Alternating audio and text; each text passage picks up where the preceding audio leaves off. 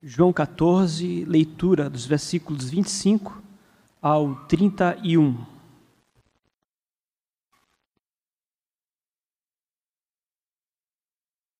Isto vos tenho dito, estando ainda convosco, mas o Consolador, o Espírito Santo, a quem o Pai enviará em meu nome, esse vos ensinará todas as coisas e vos fará lembrar de tudo o que vos tenho dito.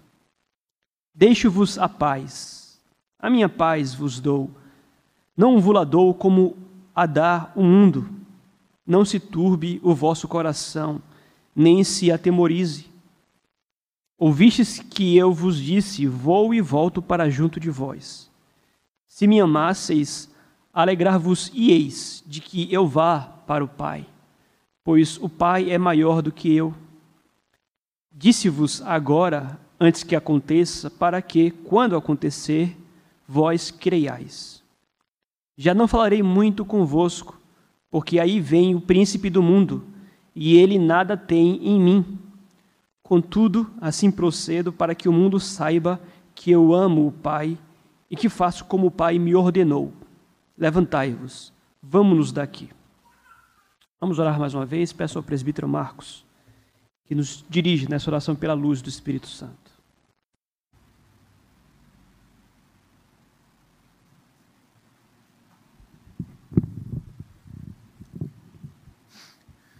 Senhor nosso Deus, nosso Pai, louvado, Senhor, e exaltado para sempre seja teu nome, Senhor. Deus, nesta hora nós estamos aqui para ouvir a tua palavra, meu Deus. Pedimos ao Deus a tua direção, pedimos ao Pai que teu Espírito Santo esteja, ó Deus, nos transmitindo, ó Pai, nos traduzindo, ó Deus, tudo aquilo que nós queremos ouvir, ó Deus, para, ó Pai, para a nossa santificação, Senhor para entendermos, ó Deus, o quanto o Senhor é importante, ó Deus, nas nossas vidas, ó Pai. Para, ó Deus, podermos estarmos atentos, Senhor, como filhos do Senhor, a ouvir a Tua mensagem, ó Pai. E, ó Deus, poder obedecer, Senhor, poder praticar, ó Deus, com segurança aquilo, ó Deus, que tem se ministrado às nossas vidas, ó Pai. Porque tudo, ó Deus, que vem de Ti é bom e agradável, Senhor. Pois assim, ó Deus, que as nossas almas, ó Pai, sejam alimentadas nesta noite. Te pedimos, ó Deus, a Tua direção para o Teu servo, meu Pai. A administração da Tua palavra, ó Deus. Que ela venha, ó Deus, iluminadas pelo Teu livro sagrado, Senhor. E assim, ó Deus, possamos todos nós sermos abençoados nesta noite por Ti. Desde já, ó Deus, te agradecemos em nome de Jesus. Amém. Amém.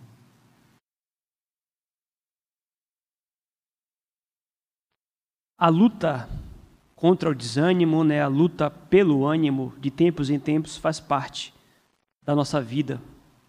Ninguém está em estado permanente de ânimo.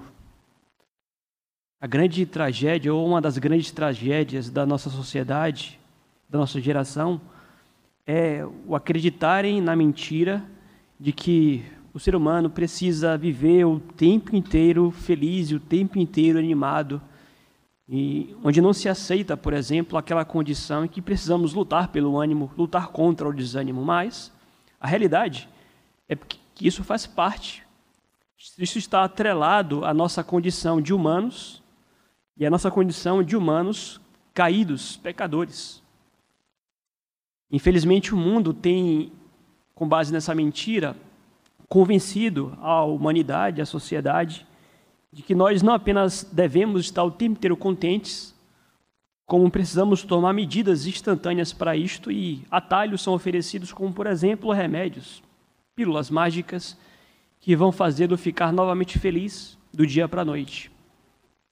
Vejam, a luta contra o desânimo, a luta pelo ânimo faz parte. Faz parte da condição humana e faz parte muito mais da condição da igreja. Porque se o mundo já é difícil para homens e mulheres em termos gerais, é muito mais difícil para aqueles que têm compromisso com o próprio Deus e com a palavra do Senhor, porque envolve, por exemplo, a luta contra o pecado. É uma luta própria de quem é crente, né? E essa luta contra o pecado, contra o mundo, contra Satanás, frequentemente nos causa desânimo também. Começamos a falar sobre isso hoje pela manhã. O Senhor Jesus, no capítulo 14 de João, está, de certa forma, ajudando os discípulos nessa luta contra o desânimo, porque eles estão desanimados. E não sem razão. São discípulos, estão aqui na perspectiva de perderem o seu mestre. Já falamos bastante sobre isto. E hoje pela manhã nós começamos a tratar desta passagem, onde respondemos a seguinte pergunta: Por que podemos manter o ânimo no testemunho de Cristo fraco como somos? E trouxemos duas razões para isto. A primeira razão pela qual nós podemos manter o ânimo em meio a tantas lutas na caminhada cristã é porque o próprio Cristo nos prometeu que nós teríamos o auxílio divino daquele que é o mestre dos mestres, o auxílio do Espírito Santo. Ou seja, se os discípulos estavam quase desesperados na perspectiva de perderem o seu mestre, os alunos iriam perder o seu professor, que seriam deles, agora sem a presença física do Senhor Jesus, Cristo lhes traz um consolo, calma. Aí virá aquele que é o mestre dos mestres. Ele vai trazer tudo à mente de vocês e vocês vão entender tudo. Isso explica muito o do, o do que porquê os discípulos e apóstolos fizeram tantos avanços no que diz respeito à doutrina e como a doutrina se manteve pura, sólida com o decorrer dos anos. Há um poder divino em nossas vidas, isto é combustível para que tenhamos maior ânimo.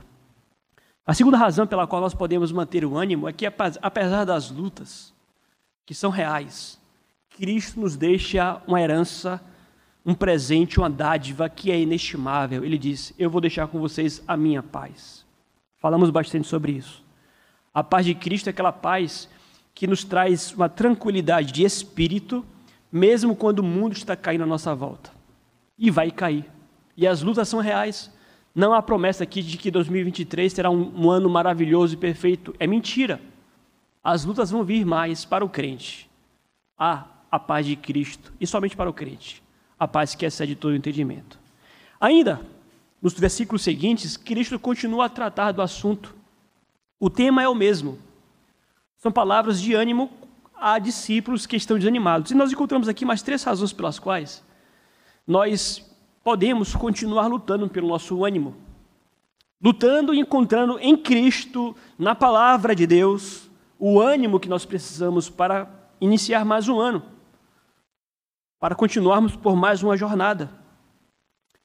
E a terceira palavra que o Senhor nos dá aqui acerca desta luta pelo ânimo é a seguinte: nós podemos manter sim este ânimo, porque a glória de Cristo, a glória de Cristo, é o resultado de todo o sofrimento vivido pela igreja do Senhor.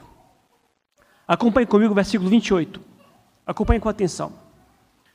Ouvistes que eu vos disse: Vou e volto para junto de vós. Se me amasseis, alegrar-vos-ieis de que eu vá para o Pai, pois o Pai é maior do que eu. Olha que interessante. Em meio ao seu propósito de ajudar os discípulos a que lutem pelo ânimo, Cristo ele começa consolando-os com uma certa reprimenda. Cristo, de certa forma, traz aqui uma pequena repreensão para os discípulos. Ele diz: Olha, se vocês me amassem mais, vocês ficariam menos tristes. Se vocês me amassem mais, vocês ficariam um pouquinho mais animados. A falta de ânimo de vocês e essa tristeza que tem consumido o coração de vocês tem relação com a certa falta de amor a mim. Qual é o ponto aqui? Se nós nutrirmos a perspectiva de que todo sofrimento vivido pelo Senhor Jesus e também vivido pela igreja do Senhor Jesus, se nutrirmos a perspectiva de que todo esse sofrimento redundará, causará, provocará a glória de Cristo, isso tornará muito mais leve qualquer dor, qualquer angústia qualquer aflição. Cristo, de certa forma, consola os seus discípulos com o seguinte: olha, eu não estou triste. Olhe para mim. Vocês estão tristes. Vocês estão desanimados. Eu vou morrer amanhã de uma forma terrível. Eu vou ser pendurado naquele madeiro e vou experimentar a amarga ira de Deus, mas eu não estou triste. E por que Cristo não está triste? Isso consola também os discípulos, porque ele sabe que ao fim tudo aquilo irá redundar na glória dele. É por isso que ele diz: Olha, eu vou e volto. Se me amasseis, me alegrar-vos-ieis de que eu vá para o Pai, pois o Pai é maior do que eu. Ou seja, Cristo aponta ao fato de que havia crucis, a dor, o sofrimento, era uma, uma, uma etapa, era um degrau para que Cristo fosse glorificado. Em nossa caminhada cristã como igreja, como servos do Senhor Jesus, frequentemente nós ficamos aflitos quando vemos, por exemplo, o mal triunfar contra o bem. O pastor, por exemplo, fica aflito quando sobe ao púlpito aqui e contempla uma igreja esvaziada no primeiro culto do ano. A impressão que nós temos é que o mal está triunfando contra o bem, que, que as coisas não estão indo como deveriam caminhar, mas Cristo esclarece, Cristo diz: não é bem assim não apesar das aparências, ainda que eu vá para a cruz, ainda que Satanás pareça triunfar, este foi o meio escolhido pelo próprio Deus para que ao fim Cristo seja glorificado. Então nada mais importa. As nossas é, dúvidas, as nossas questões, tudo isso fica em segundo plano, quando nos lembramos que ao fim tudo vai redundar na glória do Senhor Jesus. A referência que ele faz aqui de ir para junto do Pai é uma referência que ele faz à sua glorificação. Agora, Cristo está no estado de humilhação. É um pobre carpinteiro. Mas viria o momento em que ele seria glorificado. Às vezes eu percebo que alguns irmãos, por exemplo, ficam com muitas dúvidas com respeito à origem do mal, à origem do pecado. Ah, pastor, mas eu não entendo como é que é, o mal existe, porque Satanás está vivo. Porque Deus permite com que o mal triunfe. Veja, não nos cumpre, não nos cabe focar nisto. Não é seu papel andar questionando por que o mal existe, por que o mal triunfa. Se você focar nisto, você cai em confusão. O nosso papel é focar no fato de que Deus decretou permitir o mal, mas com vistas àquele que é o maior dos propósitos, a glória do próprio Deus, a glória do Senhor Jesus. Então vejam, Eventualmente, nós estamos mais animados do que deveríamos estar, estamos mais tristes do que deveríamos estar, porque não estamos com os olhos fitos na glória futura de Cristo. Ele já reina, ele já foi glorificado, mas ainda há de ser mais glorificado em seu retorno, quando todo o joelho há de se dobrar, toda a língua confessá-lo como Senhor. Então o ponto é: se tivéssemos um pouco mais de estima pela glória de Cristo, entendendo que faz parte o processo, nós sofreríamos menos. Então está claro e evidente, por exemplo, que o próprio Cristo não está perturbado. O próprio Cristo não está perturbado porque ele sabe que tudo é para a glória dele. E aqui ele usa um argumento muito interessante, que precisa ser explicado. Qual é o argumento que Cristo usa aqui para justificar o fato de que os discípulos deveriam estar alegres. Acompanhe comigo o final do versículo 28. Ele diz: Se me amasseis, alegrar-vos-ias de que eu vá para o Pai, pois, ou porque, o Pai é maior do que eu. Essa expressão aqui precisa ser muito bem compreendida. Na verdade, o que Cristo está apontando aqui é o fato de que, naquele momento, ele está no seu estado de humilhação. Ele não se parece nem de longe com o Verbo eterno que possuía glória junto ao Pai antes que houvesse mundo. Cristo diz aqui para os discípulos que não há razão para eles estarem tristes, porque ele vai voltar para o Pai, que está no estado de glória. Ele, Cristo, no estado de humilhação. Lá no estado de glória, e por isso ele fala que o Pai é maior do que ele, lá é muito melhor. O ponto é, Cristo apenas aponta aos discípulos que aquele instante é o momento que ele está num momento de humilhação. Mas ele irá logo passar para o outro estado de glorificação. Então veja, em seu estado de humilhação, Cristo sujeitou-se ao Pai realmente. Aqui é importante que nós entendamos o seguinte: Trindade, um Deus em três pessoas distintas, Pai, Filho e Espírito Santo. Ontologicamente falando, ou seja, na eternidade, Pai, Filho e Espírito, os três possuem a mesma grandeza. Ninguém é maior do que ninguém. Pai, Filho Espírito Santo são Deus. É o único Deus. Iguais em termos de honra, majestade e dignidade. Mas, quando o Filho, o Verbo eterno, encarna-se na figura humana e torna-se homem, todo homem está sujeito a Deus e ele assume esse papel. Ele voluntariamente coloca-se em sujeição ao Pai e por isso, nessa condição de humilhação, ele diz: O Pai é maior do que o Filho. Nessa condição de humilhação. Mas assim que ele retornar à sua glória eterna, é Deus como Deus, é Deus de Deus, é luz de luz.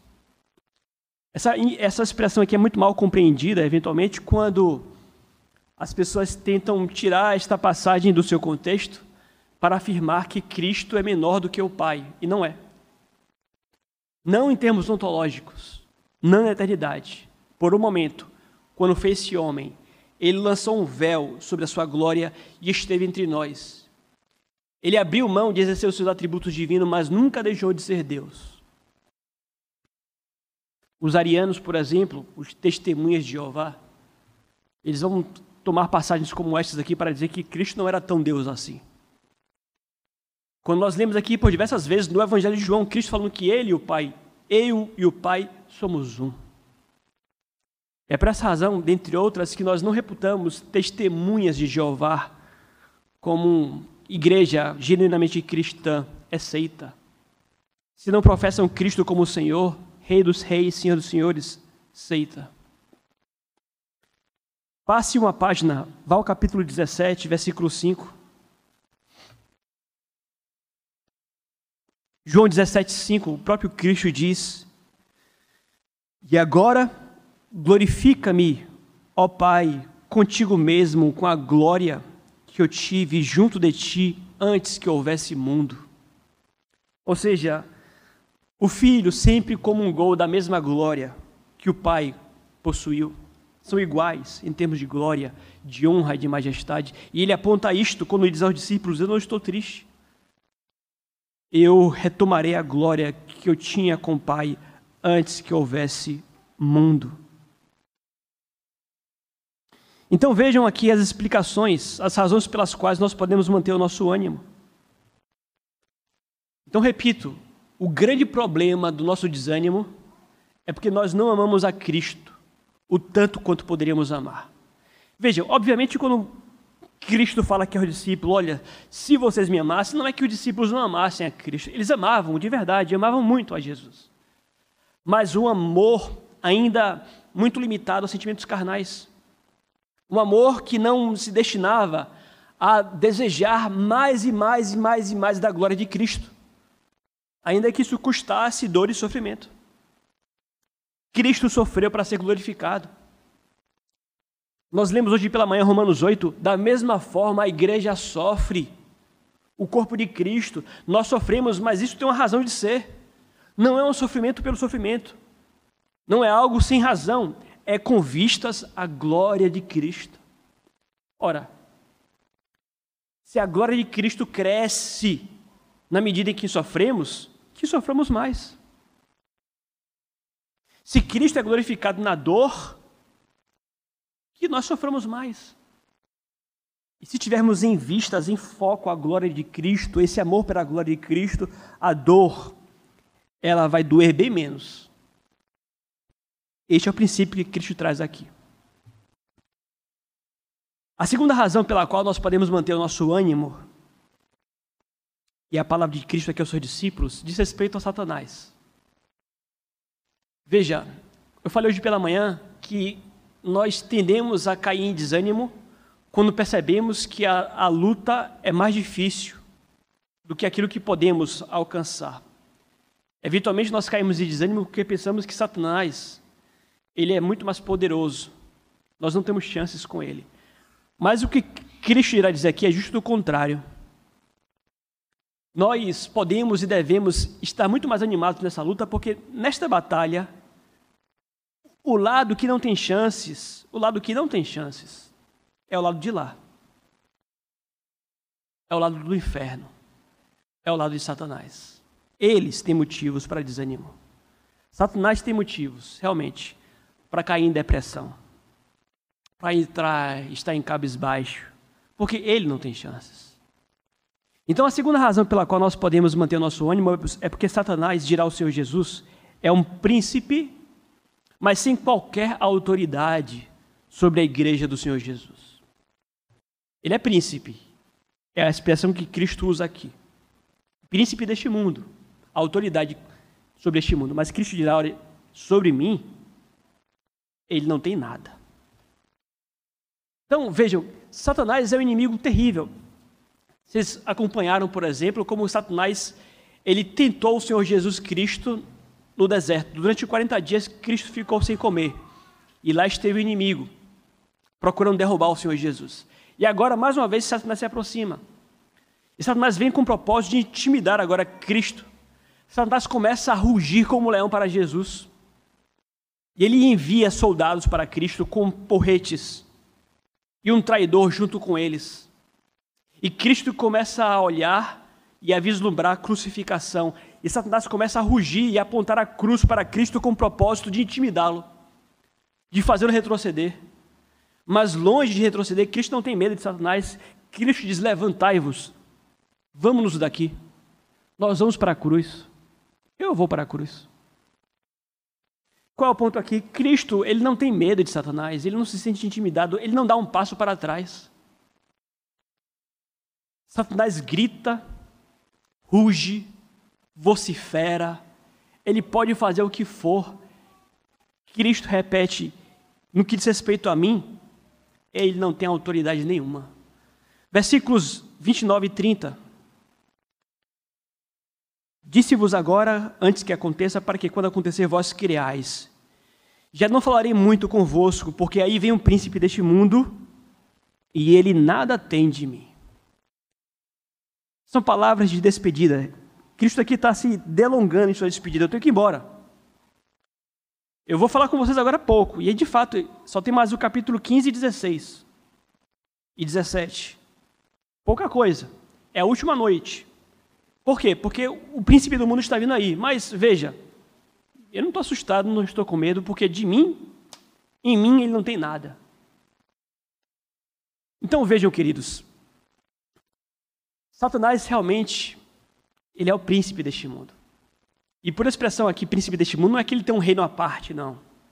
Como dizem os maniqueístas, é o bem contra o mal, não é isto. Não é um, um reino à parte. O reino é de Deus que reina é o Senhor. Mas em seu reino, Deus concedeu a Satanás a liberdade, na linguagem popular, para tocar o terror. Então, de fato, ele reina sobre os mortos.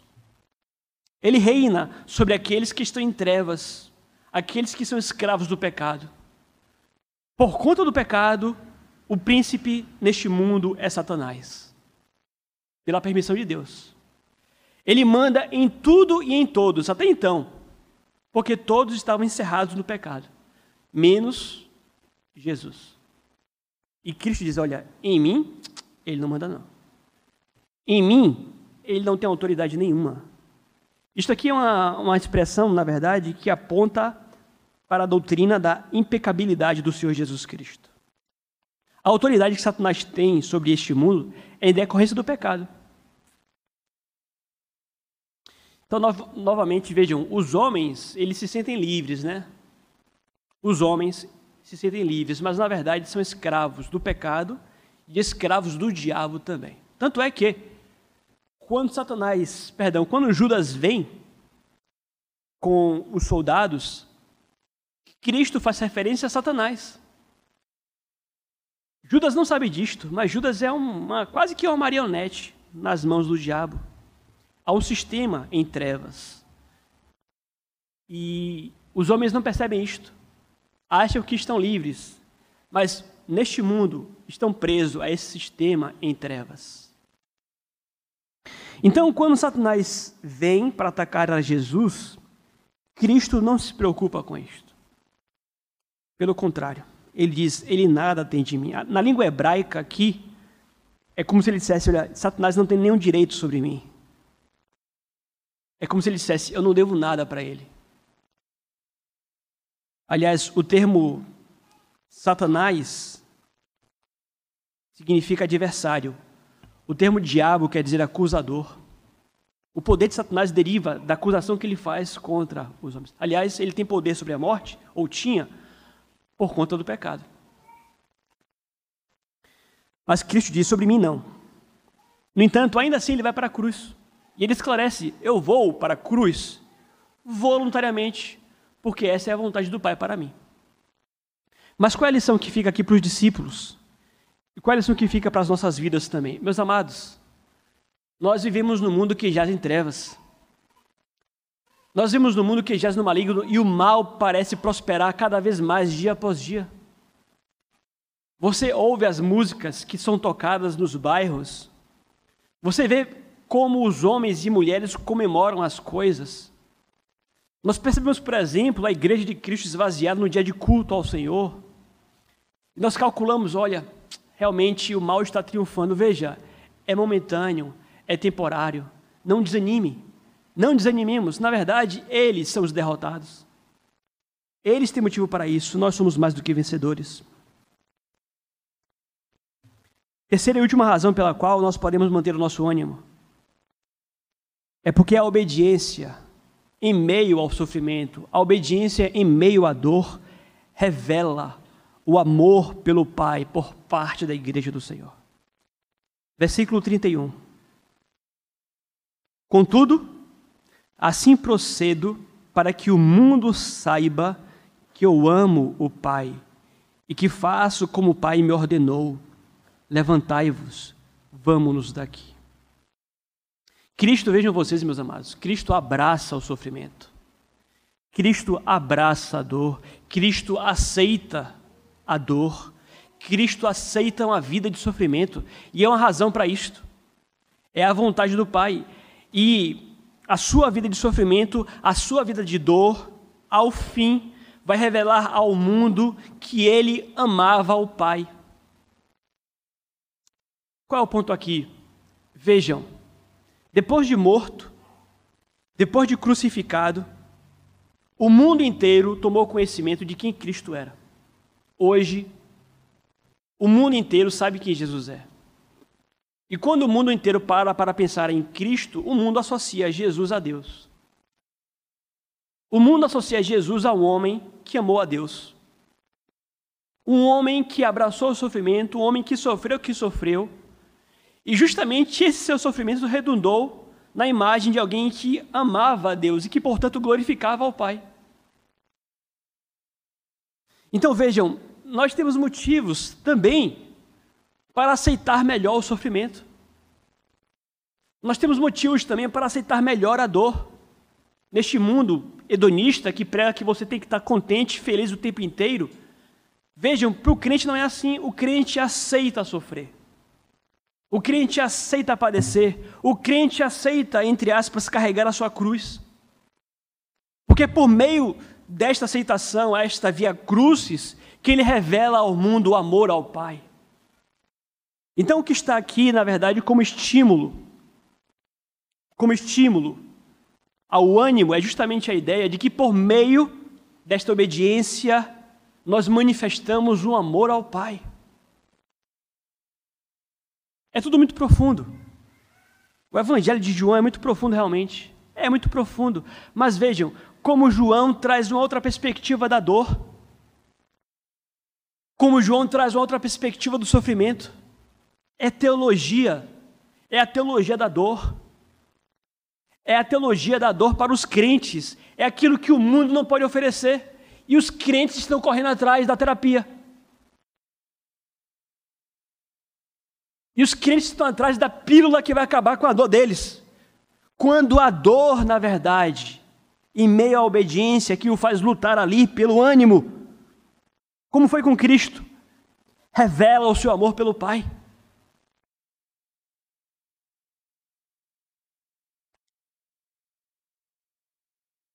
Desde quarta-feira, e na quarta-feira, não sei por que razão, obra do Espírito Santo mesmo, o assunto tem sido este: nós não devemos esquecer que fomos chamados para a dor mesmo. Então, um conselho que eu dou a vocês aqui nesta noite: não procurem os atalhos. Por, por exemplo, no que diz respeito à luta contra o seu pecado, Assimile a ideia de que até o seu último fôlego de vida, você tem que entrar no bom combate, tem que lutar mesmo. E ninguém está prometendo aqui a você que a sua luta contra o pecado vai ser algo fácil, não, porque não vai ser. E é assim que tem que ser mesmo. Tem que ser doído, tem que ser doloroso. Talvez você esteja aqui na perspectiva de um ano mais tranquilo, de um ano mais folgado. Cuidado com isto. Cuidado porque você pode estar escolhendo um atalho para você. É dor mesmo, queridos. Mas, como eu disse pela manhã, aquela dor que é acompanhada da paz de Cristo. A paz que excede todo entendimento. Mas o último ponto aqui diz respeito a como isso revela o amor pelo Pai. Em termos simples, isso quer dizer o seguinte: se você também amasse mais o Pai, se você também amasse mais o Pai, você suportaria, suportaria o sofrimento em obediência a Ele com muito maior facilidade. Essa sua resistência em sofrer em obediência tem relação com a falta, a falta de amor ao Pai. A falta de amor a Deus. Cristo diz: Eu vou. E ele fala: Levantai-vos, vamos. E ele foi. Ele foi em direção à maior das dores, a cruz, a ira do Pai. Ele foi. Decidido. Ele foi decidido. Por quê? Porque ele muito amava o Pai. Não há desânimo, não há tristeza, não está cabisbaixo. Ele vai. Para concluir, apenas a observação de que a distância, a distância é tudo muito lindo, é tudo muito bonito, né? Ah, quando o sofrimento vier, eu vou encará-lo. Mas a hora chegou. A hora chegou. E qual é a palavra de Cristo? A última frase de Jesus aqui, no, no capítulo 14, versículo 20, 31. A última frase, quando a hora chega, é, repito, levantai-vos, vamos-nos daqui. É muito amor mesmo. É muito amor pelo Pai. A hora chegou e, e quando a hora chega, ele diz: Vamos sofrer. Vamos nos levantar daqui. Nós precisamos, queridos, lavar constantemente, realmente, a nossa mente e o nosso coração com a boa teologia. Porque nós somos o tempo inteiro bombardeados com as mentiras desse mundo, que nos fazem acreditar que nós devemos procurar um lugar mais confortável para estar. A televisão, os filmes de Hollywood, as séries, o mundo, a mídia, tudo vai dizer a você que você tem direito de ter uma vida mais tranquila. E você é o tempo inteiro bombardeado com a ideia que você não pode aceitar outra coisa que não conforto e felicidade. E nós precisamos ter a nossa mente lavada com a boa teologia. A teologia da dor, do sofrimento, por amor ao Pai e para a glória do próprio Senhor Jesus Cristo. Que Deus nos ajude, queridos, que possamos também abraçar a nossa dor. Nós vamos nos dispor de pé nesse instante e vamos cantar o